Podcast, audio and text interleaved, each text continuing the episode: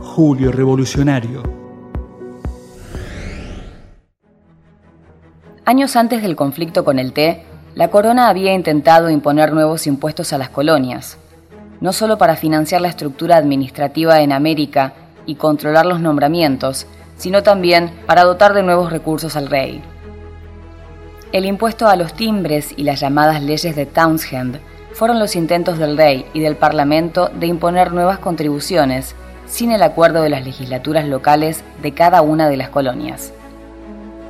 Por otro lado, la gran concentración de tropas en América y la falta de fuertes y cuarteles donde alojarlas llevó a la corona a reinstalar la ley de acuartelamiento e incluso extenderla a colonias que siempre habían estado exentas de cumplir con esta obligación.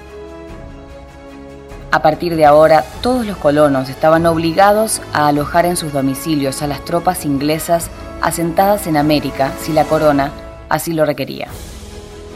Ambas situaciones fueron vividas por los colonos como un abuso de autoridad y se inició un proceso de resistencia que muchas veces generó enfrentamientos armados con las autoridades coloniales. Pero la conflictividad fue en aumento a partir del incidente con el té. La corona, en lugar de dar marcha atrás, redobló la apuesta y buscó disciplinar a Boston, en realidad a todo Massachusetts, la colonia rebelde, a quien identificaba como el centro de la resistencia. El Parlamento británico decidió cerrar el puerto de Boston, estableció que todos los funcionarios serían elegidos en Inglaterra y ya no solo el gobernador, sin injerencia de la legislatura local, como ocurría hasta entonces. No conforme con eso, resolvió también que muchas de estas disposiciones se hicieran efectivas en las demás colonias.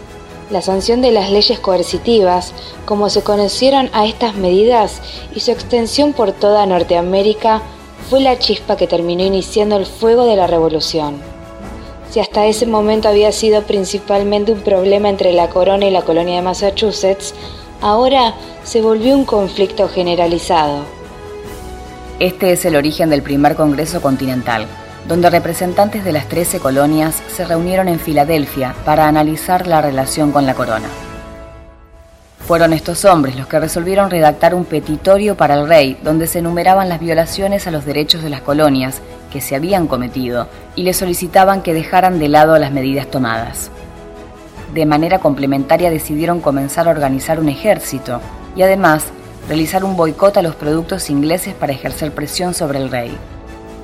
Ante la negativa del rey y teniendo como referencia los argumentos de Jefferson que hablaban sobre la violación de los derechos más fundamentales a los derechos de los colonos en que había incurrido la corona y el parlamento, fue que las 13 colonias decidieron declarar la independencia en el marco del Segundo Congreso Continental. Pero la independencia en sí misma no es el nacimiento de Estados Unidos. Las 13 colonias habían decidido cortar los vínculos con la corona y organizarse autónomamente. Se abría la puerta para que cada una buscase su camino, Hoy sabemos que el resultado final fue la conformación de un nuevo Estado, los Estados Unidos, que asumió la forma republicana y cuya existencia quedó plasmada no solo en esa declaración de independencia, sino en el contrato social que terminaron firmando las 13 colonias y que conocemos como Constitución.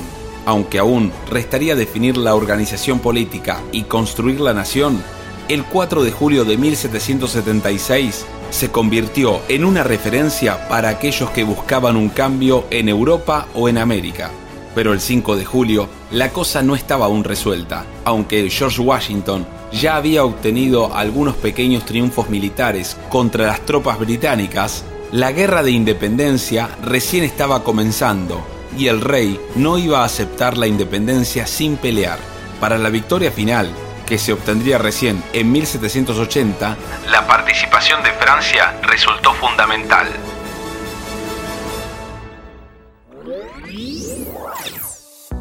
Esta producción fue realizada por el Grupo de Investigación Problemas y Debates del Siglo XIX de la Facultad de Humanidades, Universidad Nacional de Mar del Plata, en conjunto con alumnos de locución del Instituto Éter de Mar del Plata.